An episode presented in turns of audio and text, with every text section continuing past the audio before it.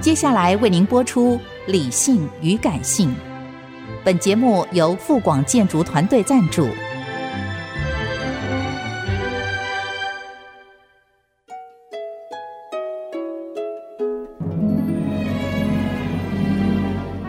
理性与感性不是天平的两端，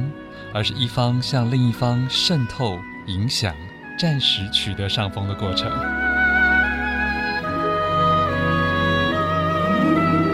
面对这世界，时而冷静，时而温柔，时而好奇。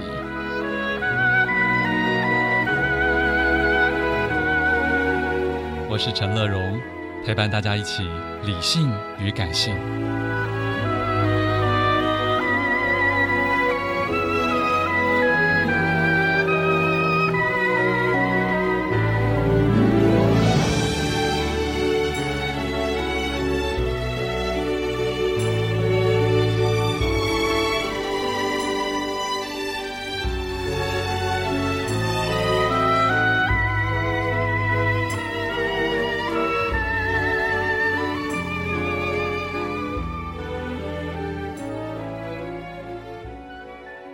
Hello，Hello，Hello，亲爱的朋友，大家好，我是陈乐荣，欢迎再次收听《理性与感性》节目。上半段一本好书要介绍来自八旗出版的《失序的心灵》，副标题是“美国个人主义传统的困境”啊啊、呃，非常清楚的一个 态度。再次请到我们的八旗主编邱建志，建志你好，大家好，我是建志，是先跟大家介绍一下这位作者。这位作者他，你可以大家叫罗伯特·贝拉，嗯，接下来我就简称他叫贝拉好了。好，贝拉他原本是研究宗教社会学。他其实是美国一位著名的社会学家，嗯，然后他一开始研究的主题是跟宗教有关，嗯嗯跟宗教社，所以简称叫宗教社会学。然后这本书的出版年其实有一点早了，其实一九八三还是八几，哇哦一九八零年代出的书，是，所以距离现在其实已经将近四十年，现在已经二零二三年了嘛。而且他也已经早就过世了，对他其实已经过世，他在二零零几年的时候，我记得嗯，二零一三，二零一三、嗯二四年，就是已经过去十年以上了。然后这一本书它的特色在于，这本书它是跟另外四位人类学家一起共同书写的。嗯，对嗯我我的书封上面没有写，但是里面别的地方有列到，嗯它是跟四位当时还很年轻的人类学者一起写的。嗯，所以他然后他目标是找当时美国就是有个普遍现象，就是个人主义，嗯很流行、嗯很兴盛的现象，然后要点出个人主义是如何造成一九八零年代的美国的一些问题。嗯然后他就跟着这四位，你可以说这五位学者就利用人类学访查的方式，到处访问美国人。嗯，，对，然后他当然有几位，因为你书中有没有提到有四个人是特别重要的，但除了这四个人之外，他就访问了上百位的美国人，然后了解美国人在他们的生活中，在他们的习惯中，在他们的方方面面中，嗯个人主义是如何影响到美国的传统的建国精神或是他们的传统。不过这个研究调查好像它主要集中还是在白人，对啊他，他有他有直接他有锁说定，他有嗯锁定主要是白人，嗯，跟中产阶级，所以他其实一开始有限说他的研究范 围，就是他访问的对象。啊没。错，然后我记得他在后来的序里面有，应该不是说道歉呐、啊有 说其实当初他们这么做其实有他的原因在。嗯然后至于没办法接触到，例如说其他的族裔啊，或是底层或的底层，嗯或者就是没办法接触到其他的的人群，他们感到有些抱歉。但是因为他们毕竟当下环境，他们做这个研究。是是啊，我想就就是你讲清楚就好嘛，对呃你讲清楚说你就是针对这一个领对，域，就是这他一们个锁阶定，我层。就是我，我就是研究这个范围。那我们至少先就了解，在这一群人里面，他们到底对于个人生活对有一个什么样子的这个想法啊？嗯，那我想他们在现在才出版的时候，我觉得很容易大家就会感觉有，虽然一直有左右之争了，但是嗯现在好像更明显一点。对对对，尤其在对中文世界里面，我听说了，就是如果出是比较赞扬美国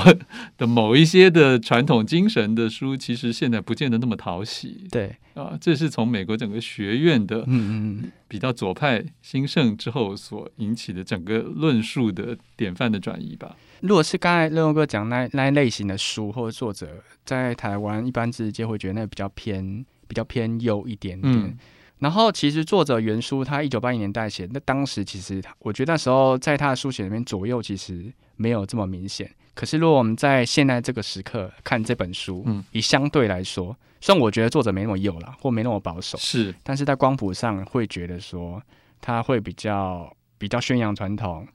比较赞扬传统精神，是会比较稍稍会觉得他比较偏保守派，或偏偏右派一点。嗯哼，可是这本书其实乍看主书名是《Habits of the Heart》，嗯，听起来好像不是那么的政治。对对对，嗯他其实这个字就 h a p 的话，如果我接下来把它翻成明德好了，嗯它是来自于其实这本书有应该说有个前身，有个前世啊，在一九三零年代，托克维尔他曾经写了一本书叫《民主在美国》， 对，然后，其实我某种程度会觉得，贝拉在一九八年代写这本书是要致敬没错，一百五十年前那个嗯托克维尔写的《这民主在美国》那本书，嗯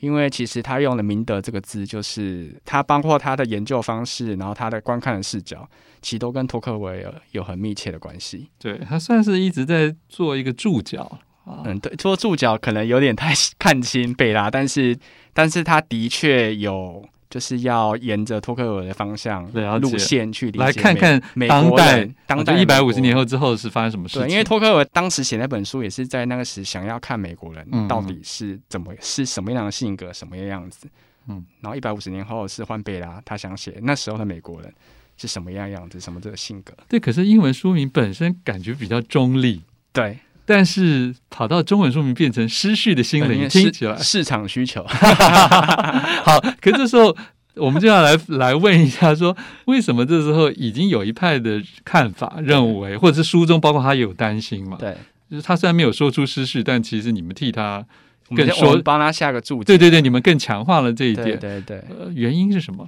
就是其实跟我我说到底发生什么问题？就是下面讲那个个人主义，其实就嗯是个人主义这件事情啊。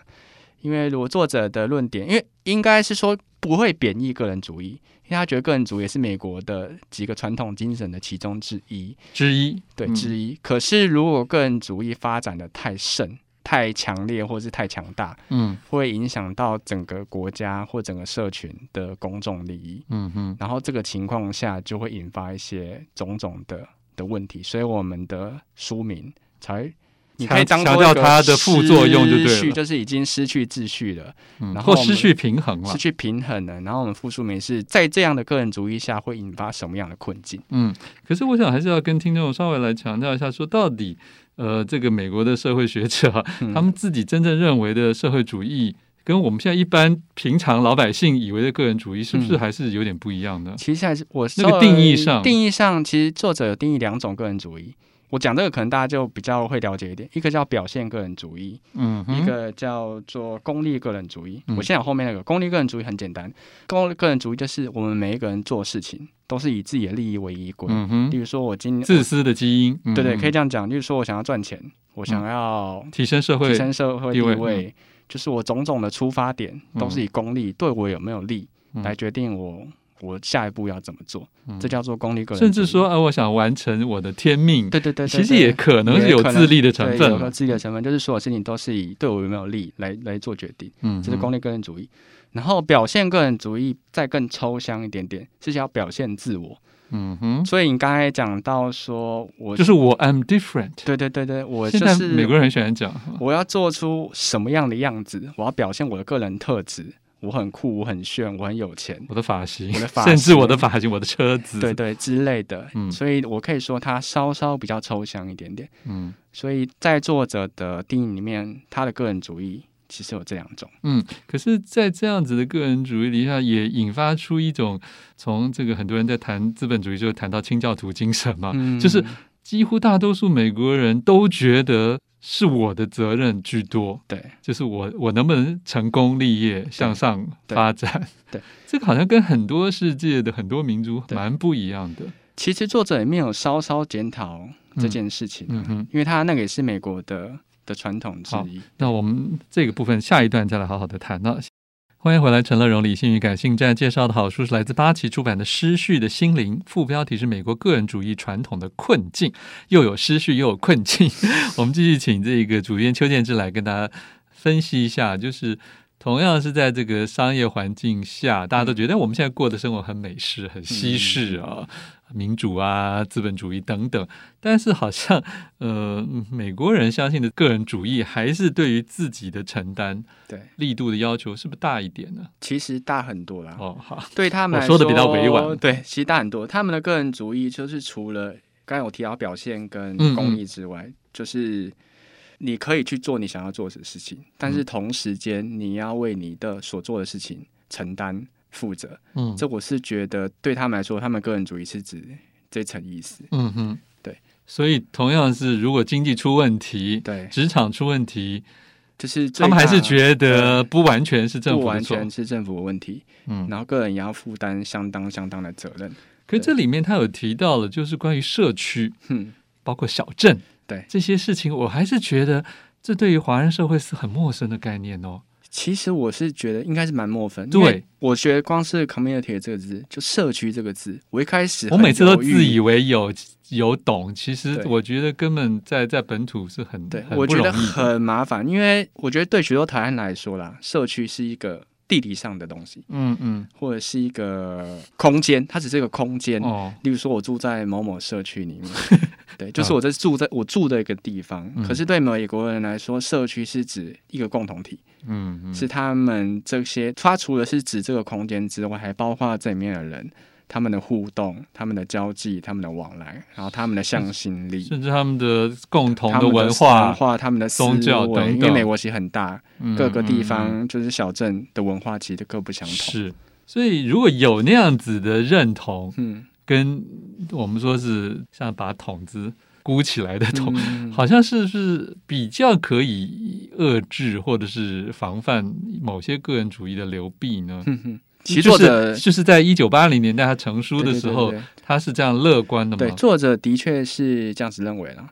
他会觉得说，如果我们去就是强化社区，包括家庭，包括宗教，因为其实我们刚才提到那些家庭或者宗教，其实都是社区力量的其中的一环啊，就是整个社区力量的其中一环。嗯他会觉得强化这些社区的力量的话，有助于遏制个人主义一直走偏的歪风。这里面他当然也引用了托克维尔当年的说法，他说包括宗教会产生很大的力量，对，他说宗教指挥明德，透过控制家庭生活，帮忙控制了国 家。可是我相信。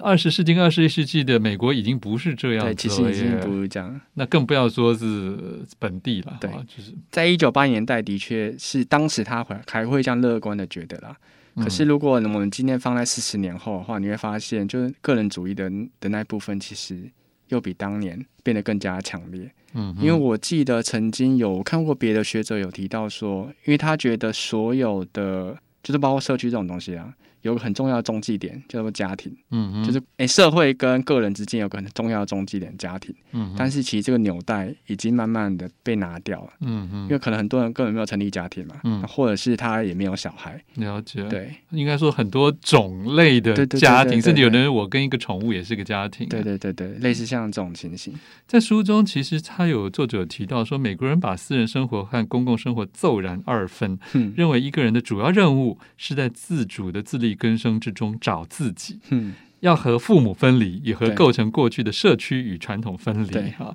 这是他认为有一派人的那时候美国人的看法。对，可是他认为说，尽管有这么多对公领域的怀疑，但和多数工业国家的公民相比，美国人对志愿社团和公民组织的参与度更高。哼尽管困难重重，许多美国人认为他们必须参与其中。哼，这个其实有时候真的是比例的问题。我对相信，就算在台湾，也会有这样子的对也还两种会有光谱的想法了。对。那比例的变化现在到底是什么情 势？比例变化其实我很难说啦，嗯，不过只他当年能 even 他当年也没有量化，对因为，它是个直性的调查。对他其实是念球，他我在书里面不会看到，例如说他就直接统计美国几百万、嗯、有多少人对是相对信这个相信那对个对对，的？他其实不是量化研究，因为他是访谈嘛，嗯他就是个嗯执行研究，所以他就他目前他眼中他跟他研究者所看到的，嗯，就是的确还是很多人积极的参与公共的社团啊。而且美国还真的不的少组呢。织，但是其实到目前还是有，我觉得相对来说还是比台湾多啦。嗯我相信对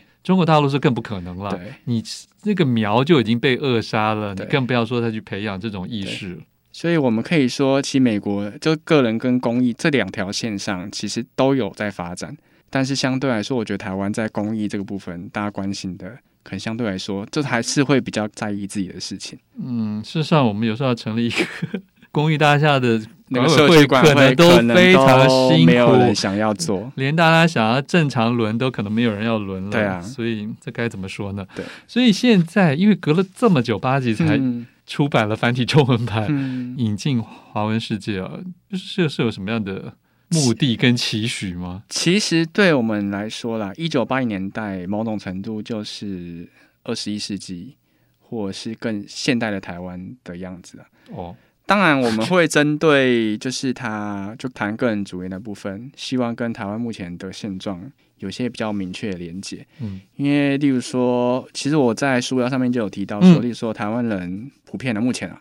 可能不婚、不结婚、嗯不生小孩，嗯或者是我今天就是赚我的钱啊，我不要管你社区的事情啊，嗯社会跟我没有关系啊，这样子到底有什么错？对，我不会说这样有错，但是在作者的眼中，其实这就是个个人主义嗯嗯的最标准的例子。嗯，对，就是只管自己的事情，然后对我们周遭的生活，对我们其他的人没有施以关心或之类的。嗯，所以八旗会希望利用这本书出这本书，让台湾的读者了解到说，